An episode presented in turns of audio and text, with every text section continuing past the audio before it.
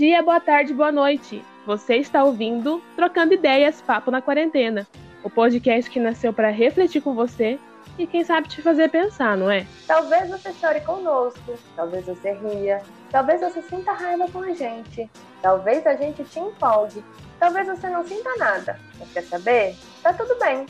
Eu sou Bianca Santana. Eu sou Nadine Paz. E eu sou Tainara Silva. Nós somos estudantes de Serviço Social da UFMT e juntas faremos vocês se indignarem com o tema. Sejam bem-vindos ao nosso podcast.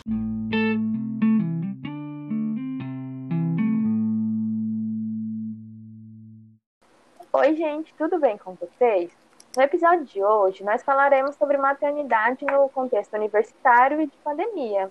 E é um diálogo que aponta a possibilidade da gente refletir né, sobre um tema que é tão necessário de ser discutido e como que esse tema também demonstra a desigualdade de gênero que milhares de mulheres enfrentam. E aí, no papo de hoje, quem vai dialogar com a gente é a Larissa, que é mãe e é estudante da UFMT. E eu também vou estar dialogando um pouquinho com vocês. Para quem não sabe, eu também sou mãe, e aí vou estar trazendo também um pouquinho das minhas experiências. E aí, para começar, eu gostaria de agradecer a Larissa pela presença, disponibilidade aqui no nosso humilde podcast. E eu gostaria que você se apresentasse, Larissa, para a galera que está nos ouvindo, para a galera conhecer você, quem é a Larissa. Oi, oi, gente. Bom, eu que agradeço o convite. Acho que toda oportunidade de falar sobre esse mundo louco da maternidade universitária é muito bem-vinda. E, bom, como vocês já falaram, meu nome é Larissa, né? Eu tenho 23 anos, eu estou na luta aí para terminar a minha graduação em geologia. Já estou aí, já vou para o sexto ano de graduação. É, tenho uma filha de um ano e sete meses. Nasceu um dos anos mais, mais turbulentos da minha graduação. E desde a gravidez venho resistindo e, e lutando aí para ter meu espaço e querendo não respeito, né? É, na universidade que no meio do meu curso assim tão machista não é reconhecido. Mas é isso, essa sou eu. Como é que é o nome da sua filha? Ah, é Naruna. eu não falei o nome dela, né? Ela se chama ah. Naruna. Eu adoro o nome da sua filha. É, ela é uma graça, gente. Eu fico babando nas fotinhas de Naruna. Sim, obrigada.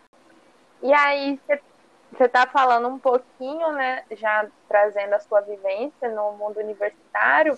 Você pode contar para a gente, assim, mais sobre como que é essa realidade enquanto mãe, que é universitária, num curso de exatas, né? Geologia exatas, né? É. Exato, bem correta, pessoal. Eu acho que, acho que é legal trazer esse lance das exatas, porque apesar de a galera da geologia ser uma galera assim pouco mais, como que eu posso dizer, descontraída, a realidade do curso não é essa, né? Na verdade, é um curso muito pesado e um curso majoritariamente masculino.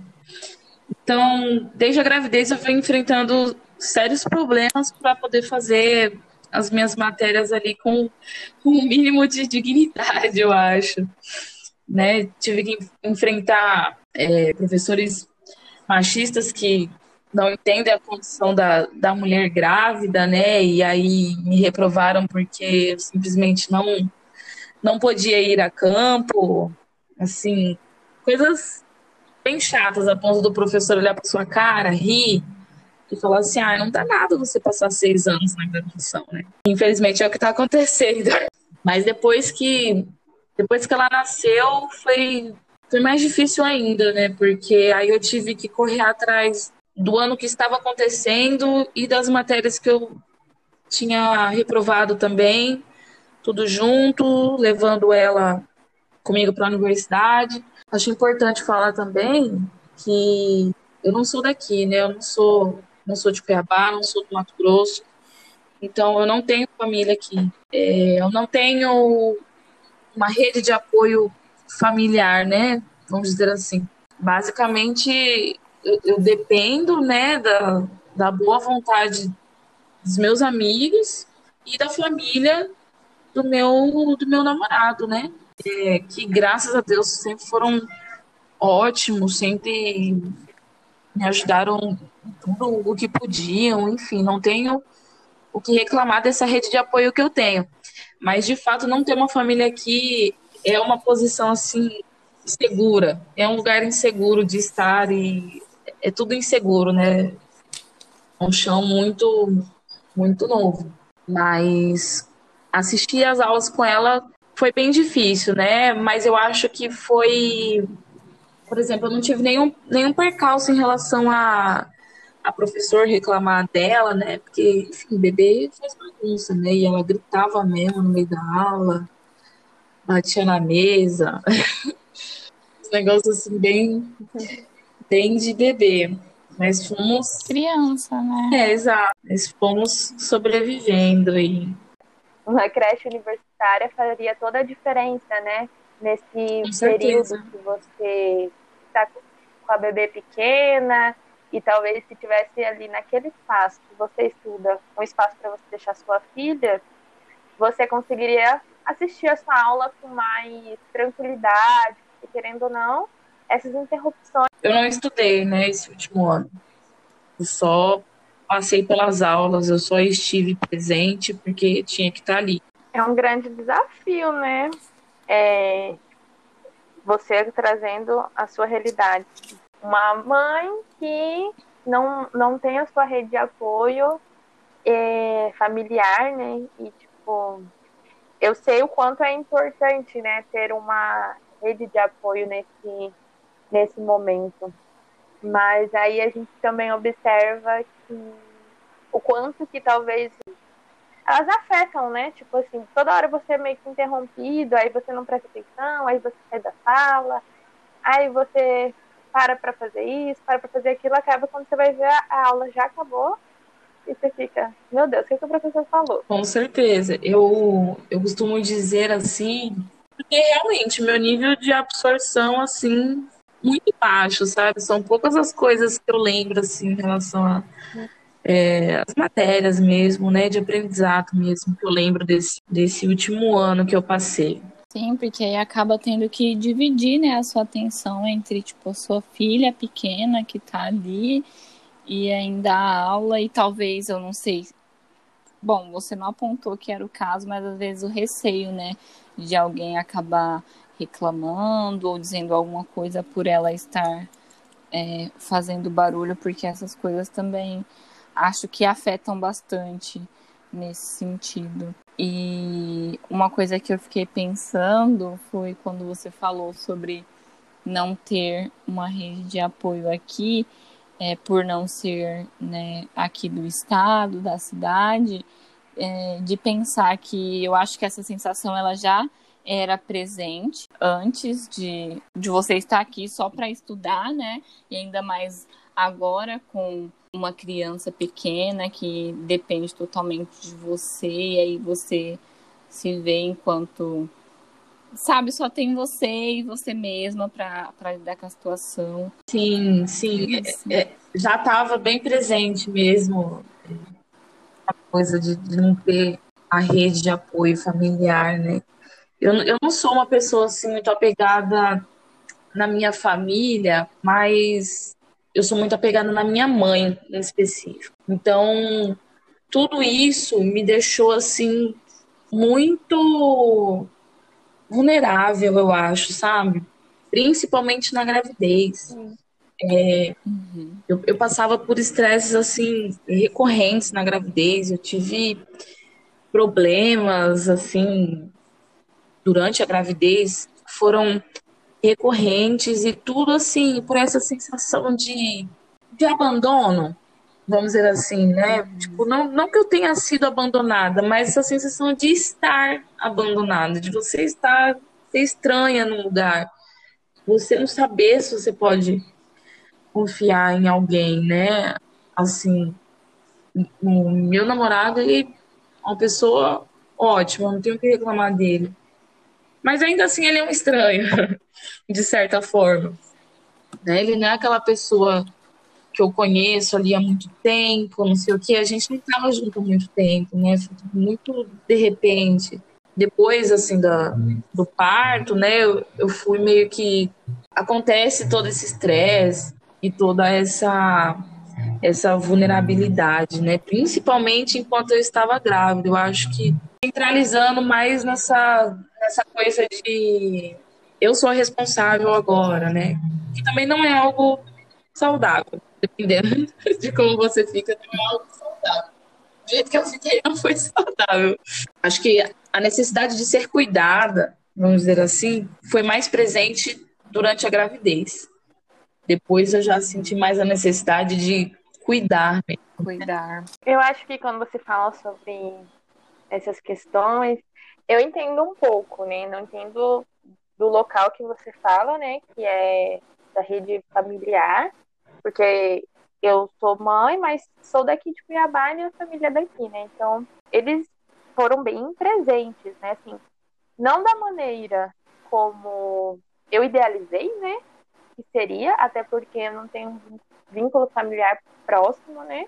Moro sozinha faz tempo. Mas essa coisa do abandono eu senti muito por ser mãe solo. Mas ela não foi tão presente na gestação, ela já é mais presente é agora, com o Heitor já criança, sabe? Tipo, desde quando nasceu.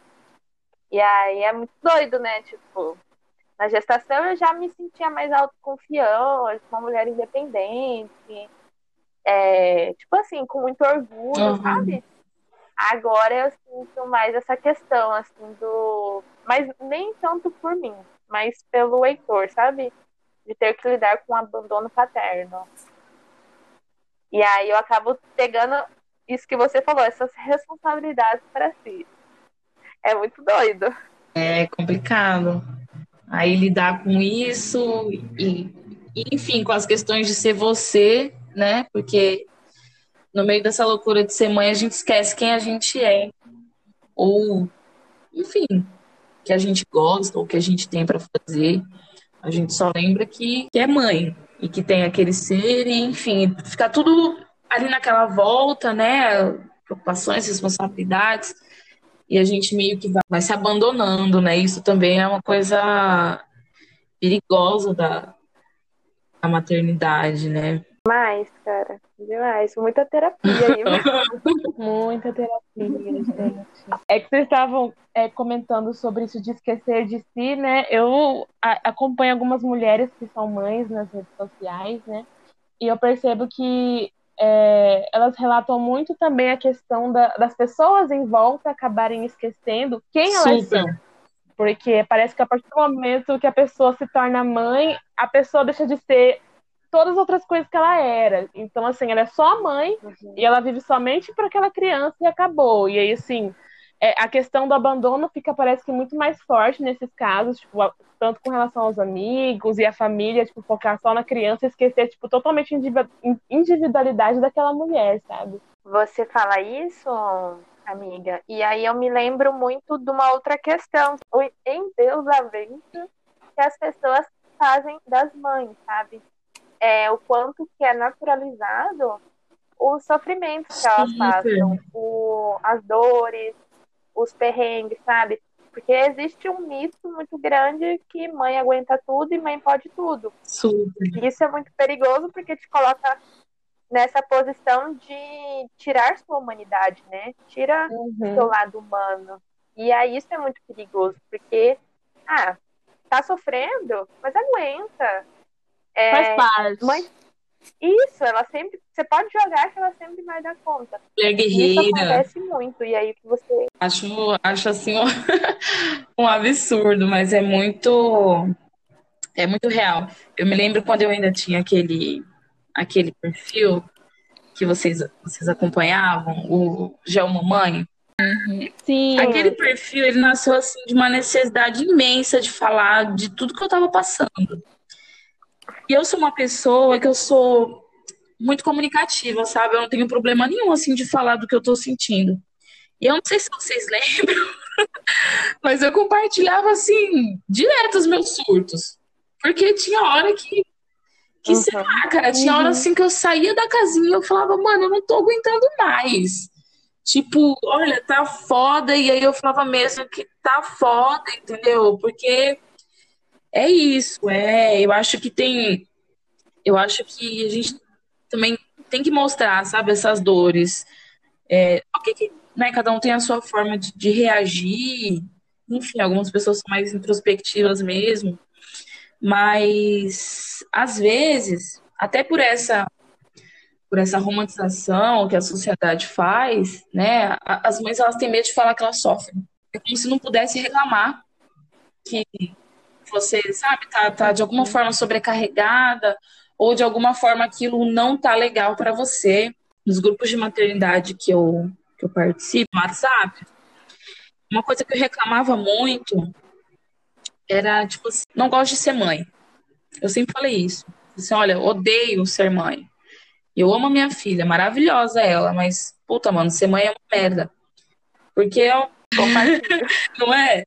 Cara, é uma, é uma responsa muito grande. E aí tem gente que não entende, e o pior, tem mulheres que se ofendem. Eu não entendo muito o porquê disso, sabe?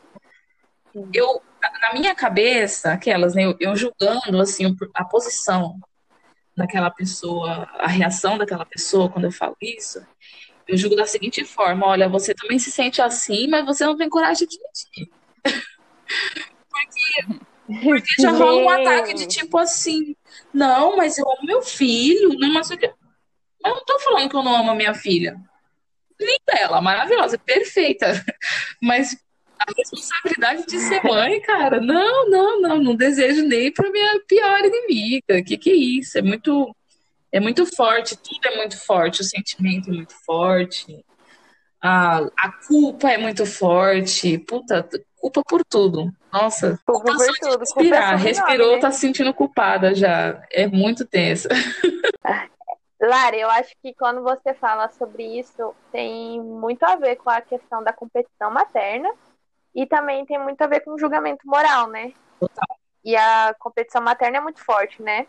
Você fala assim: ah, meu filho com um ano começou a andar. Daí a outra: ah, meu filho com seis meses já estava voando. Real, muito doido. É muito doido. E, tipo, isso acontece muito. E aí, por isso que eu saí desses grupos, desses fóruns, porque, nossa, uma coisa que era até, tipo, ser uma, uma, uma rede de apoio, de certa forma, né? Pra trocar experiência, acaba te deixando num patamar de, nossa, eu sou uma bosta. É verdade. Porque só eu poder ser mãe, todo mundo ama, e aí tem esse, esse endeusamento todo, e aí é, é foda, né? Porque tem uma idealização por detrás. É muito, muito punk mesmo. E eu acho que eu entrei nesse, nesse conflito de de será que eu sou uma mãe boa ou não, alguma coisa do tipo. No momento eu me via assim, não desistindo, né, mas me abstendo assim da, da minha carreira, dos meus estudos, de certa, certa forma, para me dedicar a ela. Porque é, eu, eu nunca pensei nisso, né? Eu nunca pensei em ser mãe. Não era uma coisa que estava nos meus planos, muito pelo contrário, estava nos meus planos nunca ser mãe. Uhum. E, tipo assim, é, a, a minha carreira é uma coisa assim muito importante para mim. Sempre foi algo muito importante. Eu sempre soube o que eu queria fazer, quais passos eu ia dar. Ter essa essa curva fora do mapa foi algo que me deixou assim totalmente desnorteada. E aí você vê, né, nessa, nessa nesse local assim de, de grupos de maternidade, enfim. Aí você vê um, um monte de mulher com apoio, né? Que agora eu entendo isso, mas na hora, na hora você não vê isso. Você só vê, você não enxerga o, o contexto em que essa mulher vive, né? Para ela estar tá naquela posição. Mas aí você vê aquele monte de mulher que parou de trabalhar, parou de não sei o quê, fica em casa integralmente para o, para o filho. E ah, eu acompanho tudo. Nossa, isso aconteceu isso tal dia, aconteceu não sei o quê, não sei quando, vai acontecer não sei o quê ele vai dar tal salto de desenvolvimento, não sei lá quando, e porque é muito importante estar presente, não sei o quê. comecei a me sentir uma merda, né? Eu falei assim, é o primeiro que eu, que eu já coloco a minha filha num ambiente de total estresse, né? De acordar e cedo para a universidade, passar o dia inteiro naquela universidade. E, enfim, aí depois quando eu, aí, depois quando eu ia para as aulas de campo, né? porque eu tive que fazer aula de campo. Aí a minha filha, ela fica com a minha sogra, com a minha cunhada, né? E graças a Deus que eu tenho elas, porque puta, eu não consigo pensar assim o que, que eu poderia fazer sem elas. E aí aquele sentimento de caraca, eu tô deixando a minha filha de, de meses, entendeu? Sozinha, não sozinha, mas é assim que você pensa na hora. Sozinha por, por uma semana, dez dias. Que tipo de mãe que eu sou, entendeu? Será que eu não posso parar essa faculdade? Não sei o quê. É, e aí, como eu falei lá no começo, você não vê o, o contexto, né, dessas mulheres, né, a, a, posição privilegiada, vamos dizer assim, dessas mulheres, de, de, ter um apoio, de ter uma segurança financeira, de poder é, ficar em casa sem trabalhar ou, ou sem estudar que seja, mas vai ter alguém segurando as pontas ali por ela, entendeu? E, e nada vai faltar e tudo mais. Enquanto eu estava correndo contra o tempo, né? É, quem, quem é, é de fora, ou, ou até quem é daqui mesmo, né? Eu, eu acredito, que está fazendo faculdade e que não tem ali né, muitas condições financeiras, depende de auxílio, de não sei o quê, você está correndo contra o tempo. É aquela velha frase de tempo é dinheiro. Você quer formar logo, porque você precisa de dinheiro, porque não sei o quê. E aí entra, aí vocês imaginam, né? Todas essas, essas questões mais a preocupação de ter ali um filho, do que, que você vai dar para seu filho, de como você vai sustentar seu filho, quando que você vai terminar essa faculdade, que dia que você vai ter, ter tempo, ter dinheiro, ter não sei o quê. Eu entrei em parafuso, cara. Entrei em parafuso, assim, total. Eu também me vi muito nisso, porque, tipo, o Heitor foi pra creche por seis vezes, né? E aí foi a mesma coisa que aconteceu com você, ter que ir pra faculdade e tudo. E é muito louco mesmo a gente ficar nesse nessa angústia, né? Porque, mano, é uma corrida contra o tempo surreal. E aí agora você trazendo essa corrida contra o tempo, tá, agora a gente entra no contexto de pandemia. Que a gente já tava com os planos aí de terminar a faculdade, tudo. E aí, como é que tem sido os desafios nesse momento de pandemia, né? Porque agora a gente está com mais insegurança ainda. A gente financeiramente está mais deslocada da realidade que a gente quer alcançar. É, como é que tem sido para você? Olha, tem sido assim muito punk também, né? Porque pelo fato de eu ter reprovado de algumas matérias lá quando estava grávida, tudo, tudo atrasou, né? Então era para eu ter formado em março desse ano. A minha turma formou em março de dois, 2020. E eu continuei a graduação porque eu ainda tenho uma matéria para terminar por erro de um professor. Outra coisa que me deixa extremamente puta esse tipo de coisa. Por erro de um professor, eu ainda tenho matéria para terminar. E o meu TCC né? Porque o que, que acontece? Antes, é, final de 2019, ali, eu consegui um estágio. E assim, sabe, início de um sonho, barra deu tudo errado? Foi. Uhum. Foi nesse nível. Porque, assim, esse estágio ele se apresentou como uma obra divina, sabe? Um negócio assim de tipo, caraca, que sorte. Porque eu tinha acabado de mudar a minha área de TCC e na verdade eu estava meio que tentando decidir né, para onde que eu ia. Eu mudei, mas não sabia para onde que eu ia. Aí conversando lá com o professor, aí o professor assim, não, vamos fazer isso aqui, ó, porque tem um projeto que dá para você entrar no projeto e aí você já consegue colher seus dados para o TCC dentro do projeto, não sei o quê. Beleza, então eu estava como é, voluntário, né, vamos dizer assim, do projeto. Até que surgiu uma vaga para estágio nesse projeto. E aí o professor falou assim: olha, a gente não pode simplesmente te colocar, porque tem que ser feito um processo seletivo, né? Beleza, então, tipo assim, tudo ótimo, eu ia trabalhar da UFMT mesmo, então eu ia continuar com a mesma rotina que eu estava tendo dentro da UFMT, né, a, a flexibilidade de, de estar ali com a minha filha, de poder estar, estar no estágio remunerado, né, então ganhando dinheiro e ainda colhendo dado para o meu TCC. Nossa, tudo ótimo, né, perfeito, e beleza. Mas aí entrou a pandemia.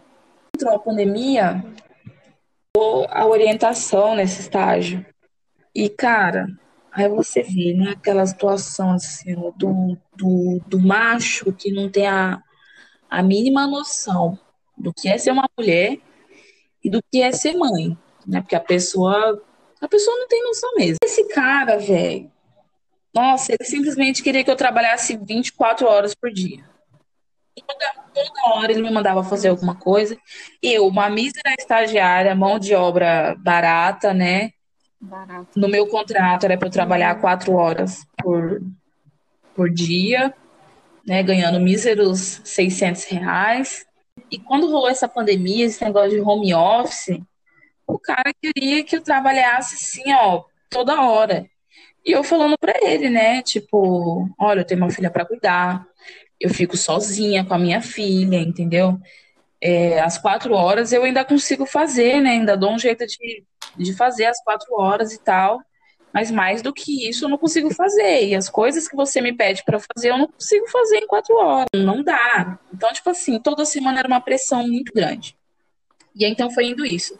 Porque como entrou esse contexto né, da pandemia bem em março, tal, que era para eu ter formado, eu, eu não tava com muita coisa assim para fazer. Eu tava com esse estágio, meu TCC, e essa outra, essa outra matéria, no caso, só, só faria só outras aulas, que ainda não voltaram. Assim, não estava com muita, muita coisa, porém, estava sozinha em casa cuidando de uma criança, né? Que meu namorado continuou trabalhando normalmente durante todo esse, esse tempo, enfim. Então, eu ficava sozinha em casa com ela.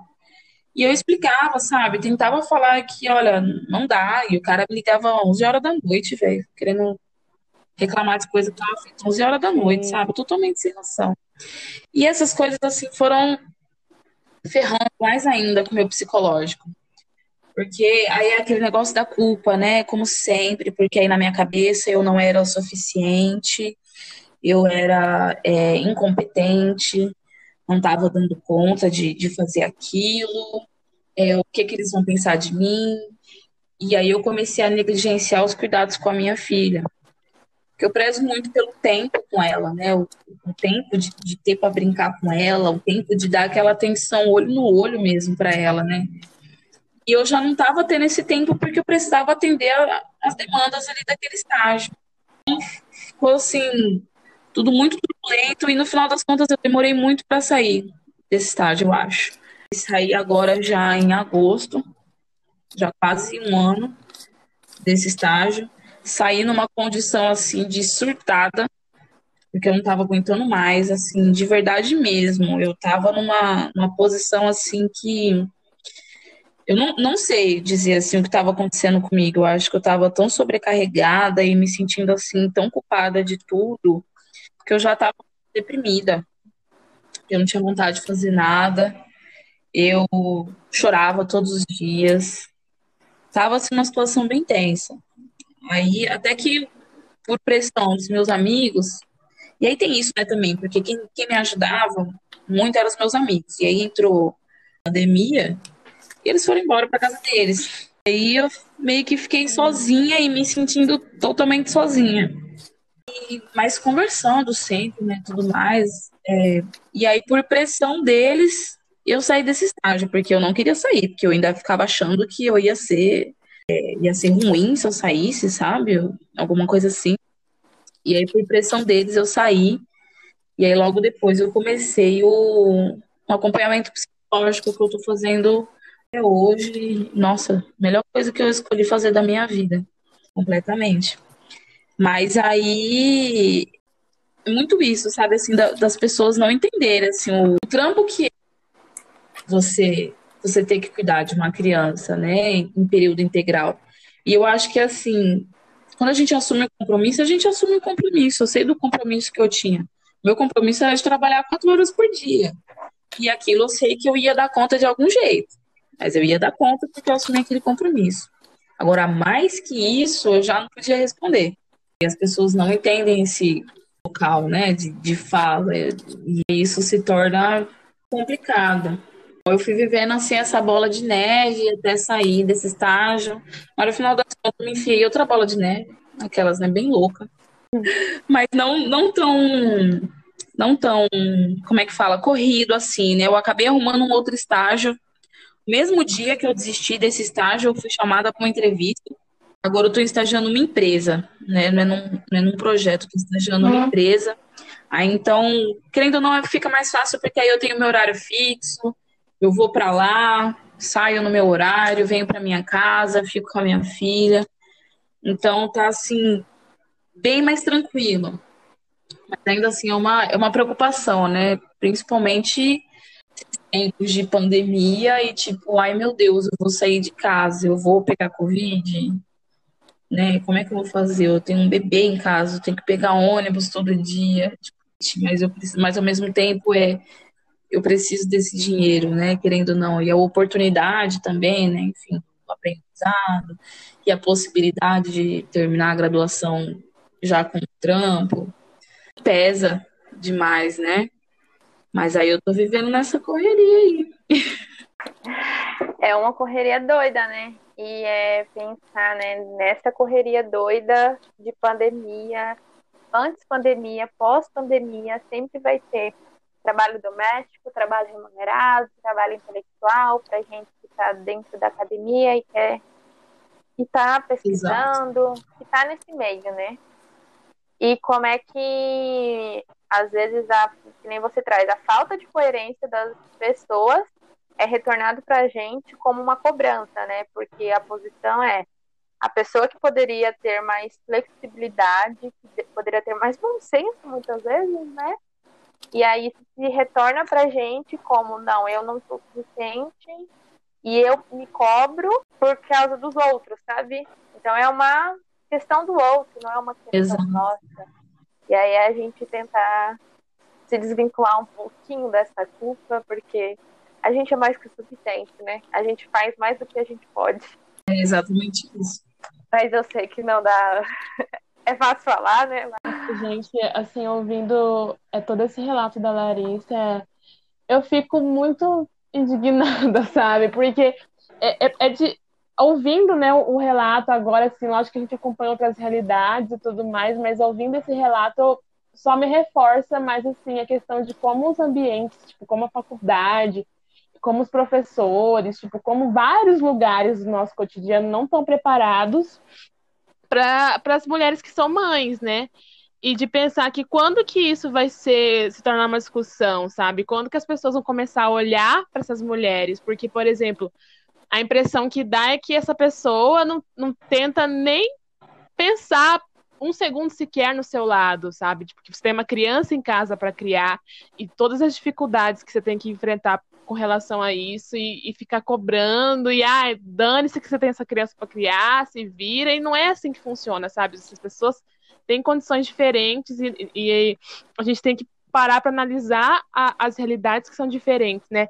E eu fico muito indignada, sabe, de pensar que muitas mulheres, muitas mães é, acabam desistindo dos seus objetivos e dos seus sonhos e tipo dos seus cargos e dos, dos seus lugares na faculdade por causa desse tipo de coisa, sabe? Porque essa discussão sobre a maternidade não é aprofundada nesses espaços, né?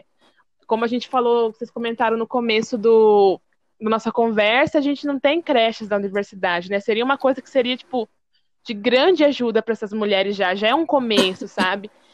E acho que a gente tem muito que avançar com relação a isso, é, é revoltante, sabe? Eu fico bem triste, assim, tipo, de ouvir o seu relato, porque é uma coisa que você passa e com certeza uma coisa que, tipo, muitas outras mães passam em, tipo, outras universidades do Brasil afora e por aí vai, né? Com certeza, com certeza. É, você falou dessa questão de, de quando que as pessoas vão discutir isso, né? E aí eu lembrei de um caso em particular que eu fiquei, assim, indignada, que foi justamente quando eu não pude é, ir para as aulas de campo por estar grávida, né? E aí também toda a questão da licença maternidade estudantil, e que eu tive que é, brigar né, por isso. Eu tive que brigar pelo, pelo meu direito de, de não me expor ao risco de ir a campo estando grávida, para não ser reprovada. E aí você vai buscar amparo em, em, lei, em resolução da UFMT, e você simplesmente não acha, sabe? Mas de, de tipo assim, de estudo domiciliar, né? Mas aí os estudos domiciliares, eles não se enquadram para atividades práticas. E aí essa resolução do estudo domiciliar, ele, ele é válido para qualquer é, qualquer atestado médico, vamos dizer assim, né?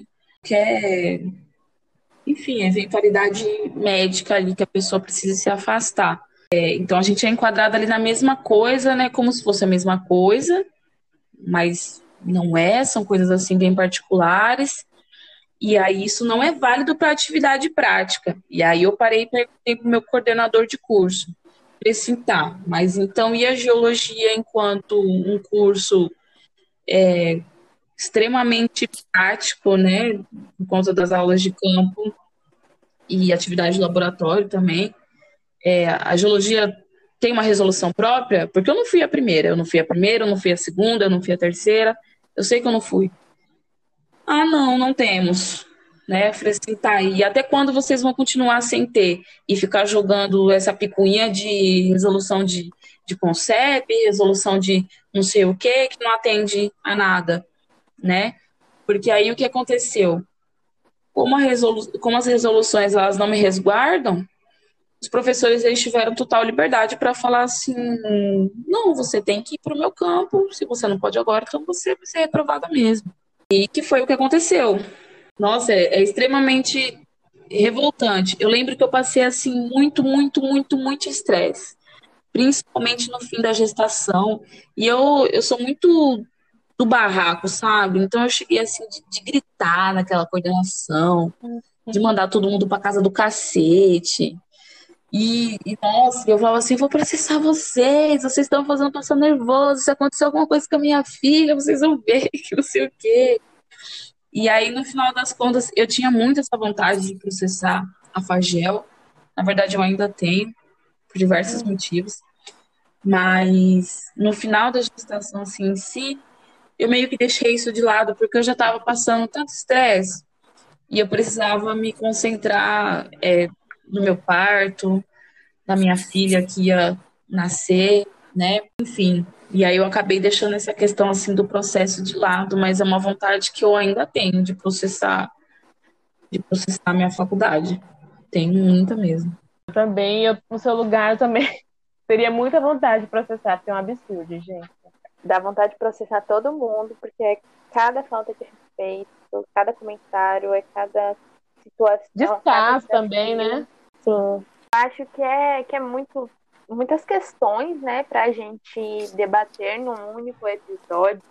Eu acho que dariam vários episódios, todas as questões que a gente trouxe aqui, né? Se a gente for aprofundar em cada uma, dá várias conversas, porque são muitos momentos críticos, são muitos momentos desafiadores que a, que a gente vive nesse universo da maternidade, nessa falta de discussão, nessa falta de serviço público, nessa falta de bom senso da sociedade, nessa falta, nessa ausência de não poder, às vezes, abraçar nossas angústias, não atendendo nossas necessidades, enfim, são muitas questões, né? São, são muitas mesmo, realmente dá, dá conversa para para muito, para muito tempo. E esse, ah, esse, gente, assim, eu tô adorando o papo, de verdade, porque é, eu, assim, né, da minha perspectiva, não tenho nenhuma experiência com, com o tema, né? Como eu falei para vocês, eu acompanho algumas mulheres e tudo mais, e por mim gente poderia ficar aqui a noite inteira conversando, que tá, é, é muito enriquecedor para mim, sabe? Mas a gente tem que encerrar, infelizmente. E aí, para encerrar, Larissa, eu queria te perguntar é, quais são suas expectativas, é, seus planos para depois da pandemia? O que, que você espera aí para esse final de Ano agora não, né? Porque a gente está esperando a vacina ainda e tudo mais, mas para quando vier a vacina e tudo mais, quais são os planos e, e, e vontades e ideias? O que, que, você tem vontade de fazer? Ah, eu acho que só, só, só seguir com, com, os meus planos, sabe? Eu, eu, eu quero terminar essa graduação logo e fazer o meu mestrado, porque a, eu penso assim, né, que a minha vida é a carreira acadêmica, então eu, eu preciso fazer meu mestrado logo, eu quero fazer meu doutorado. Então, eu, no momento, eu só penso em finalizar essa graduação do cacete. só penso em finalizar isso, sabe? Mas agora também eu tô Sim. num estágio, né, numa empresa privada, é uma coisa assim de se considerar, né, e trabalhar no, no ramo privado é porque o dinheiro não é pouco. Então eu tenho essa expectativa também, né, de, de terminar minha graduação e começar a trabalhar. Mas também nada me impede de fazer meu mestrado. Mas eu acho que é isso, assim, eu consegui fazer meu mestrado, eu consegui colocar minha filha numa escola legal, entendeu? Também tem isso, né, de eu ficar tranquila, assim, com o lugar que ela esteja, para eu poder seguir com meus estudos, né, seguir com, com os meus objetivos um pouco, um pouco mais tranquila, porque mãe nunca tá tranquila, né? Mas um, pouquinho mais tranquila, pelo menos. e a gente tá na torcida por você, né? Todo mundo tá na expectativa de formar logo. A gente vai, tá, vai torcendo uma pela outra e é espera isso. que tudo se concretize, que você consiga fazer tudo que você tem vontade de fazer, sem toda essa burocracia e dificuldade que você teve, né, no começo da, da gravidez e tudo mais, que as coisas fluam de uma maneira melhor pela sua saúde, sua saúde mental, e que seus sonhos se realizem, né? Porque a gente está correndo atrás dos sonhos e estamos na torcida. Amém. Obrigada. Eu agradeço, Larissa, pela sua participação. A gente vai encerrar. E foi muito bom, né? Como eu falei, acho que eu falei agora, mas eu vou reforçar de novo que foi muito bom te ouvir, foi um privilégio muito grande te ouvir. Acho que foi um papo muito bom. E acho que as pessoas que estão ouvindo também esse podcast aprenderam um pouco mais, sabe, com essa conversa, dessa, desse momento. Acho que foi bem legal. E eu agradeço, só agradece. Agradeço, Larissa, você ter aceitado o nosso convite e trazer um pouquinho da sua experiência com a gente, viu? Foi ótimo. Eu que agradeço, meninas, de verdade. Bom, eu agradeço para quem escutou até o final. E se você conhece alguém que gostaria de escutar nosso podcast, dá essa moralzinha pra gente e indica o Trocando Ideias Papo na Quarentena. Que no próximo episódio a gente vai estar tá falando sobre sexo, relacionamento e como que tá sendo a conjunção carnal nessa pandemia. Isso aí, gente. Aproveita e segue a gente lá no nosso Instagram, que é papo de quarentena P, pra você não perder nenhum dos nossos posts, que tem sempre alguma coisa bem legal por lá. Tchauzinho, beijo. Beijo!